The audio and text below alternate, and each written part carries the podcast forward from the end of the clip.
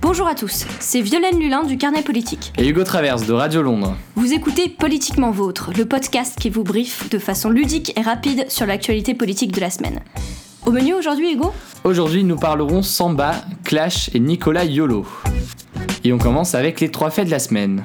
On démarre avec la situation au Brésil. Au plus bas dans les sondages, Dilma Rousseff serait menacée de destitution. La présidente brésilienne pourrait se voir défaite par voie parlementaire. Le tribunal des comptes de l'Union ayant préconisé aux députés de rejeter les comptes de l'État de 2014, au motif qu'ils auraient été entachés d'irrégularité. Et ce n'est pas tout, puisqu'une enquête sur la campagne présidentielle de 2014 a aussi été lancée, l'élection faisant l'objet d'accusations par l'opposition de financement illicite. La chef d'État est très critiquée par les écologistes pour avoir accepté la construction de barrages en Amazonie. Dilma Rousseff est aujourd'hui à seulement 8% d'opinion favorable, de quoi faire relativiser François Hollande. Et justement, l'un des ministres de François Hollande, le ministre de la Défense Jean-Yves Le Drian, est pressenti pour mener la liste PS au régional en Bretagne. Problème, son départ du gouvernement serait nécessaire, puisque conforme à la règle de non-cumul d'une fonction de ministre et d'un mandat local. Mais le couple exécutif semble en même temps peu enclin à laisser partir celui qu'il considère comme l'un de ses atouts majeurs, à la fois proche du président, apprécié des militaires et figure de poids sur la scène internationale. Du coup, l'idée d'une dérogation semble faire son chemin dans les rangs du gouvernement, une décision qui ferait tâche dans la perspective de la lutte promise contre le cumul des mandats.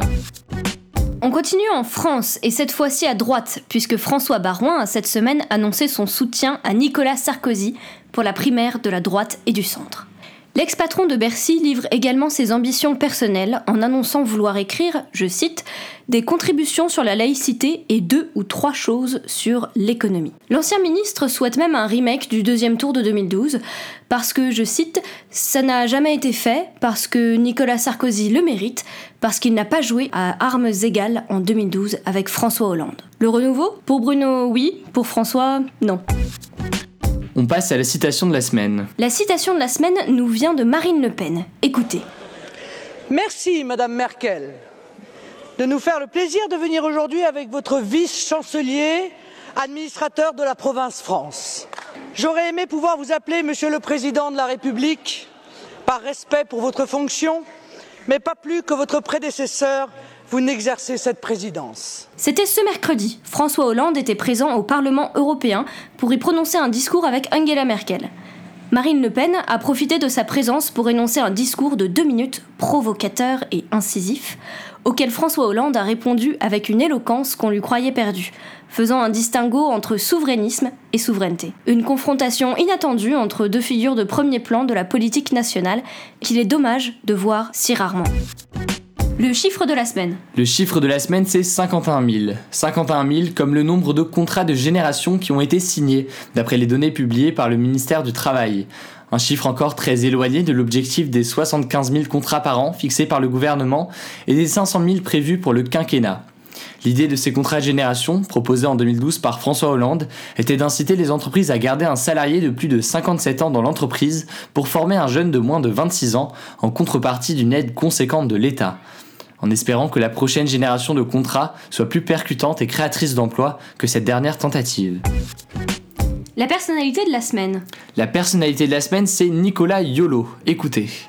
Dans un monde où l'inconscience de l'homme a totalement déséquilibré le climat, où les catastrophes naturelles sont de plus en plus fréquentes, un homme décide de se lever contre tous pour leur foutre une bonne grosse raclée. Son nom, Nicolas Yolo. Vous avez probablement déjà vu cette vidéo de la fondation de Nicolas Hulot dévoilée cette semaine, un clip qui adopte parfaitement les codes d'internet et des youtubeurs à succès.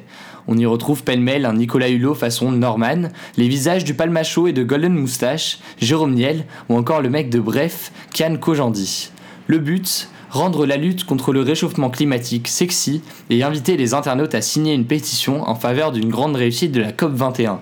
Une façon intelligente d'impliquer la société civile dans ce grand rendez-vous diplomatique et de faire pression sur les chefs d'État.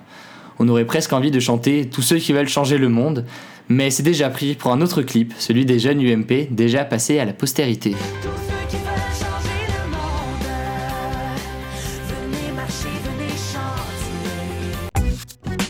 L'article à lire cette semaine. C'est un article des Décodeurs, la rubrique consacrée au fact-checking du monde.fr. On y apprend que 21,5% des Nobel ont obtenu leur prix dans un pays différent de celui dans lequel ils sont nés. La destination privilégiée est de très loin les États-Unis. Ils absorbent près de la moitié de ceux qui deviendront lauréats sur leur sol et dans leurs universités. Le Royaume-Uni l'étalonne et la France se classe à la troisième place ex aequo avec l'Allemagne. L'article est alimenté d'une infographie ingénieuse et nous remémore la place fondamentale des migrations dans le génie humain. Le lien de l'article sera dans la description de ce podcast. Et ailleurs? On parle cette semaine de la Turquie, où un attentat a fait 95 morts à l'heure où nous enregistrons ce podcast. Deux explosions meurtrières samedi matin à Ankara, lors d'une marche pour la paix dénonçant la reprise du conflit entre le gouvernement et les rebelles kurdes. Un événement violent qui intervient à quelques semaines seulement des prochaines élections législatives. Les circonstances de cet attentat sont encore floues, mais elles démontrent l'instabilité d'un pays secoué par des attaques à répétition. Vous avez écouté Politiquement Vôtre, le podcast réalisé par les rédactions de Radio Londres et du Carnet Politique. Vous nous retrouvez toutes les semaines en podcast sur iTunes, SoundCloud et nos sites respectifs. Partagez ce podcast sur tous les réseaux sociaux et réagissez sur Twitter, at Carnet et at Radio Londres-FR. Ce podcast était présenté par Violaine Lulin et Hugo Traverse. Il a été écrit avec l'aide de Pablo Magnier et François Destet. Il a été enregistré le 11 octobre et était monté par François Destet. On vous remercie de nous avoir écoutés et on vous dit à la semaine prochaine.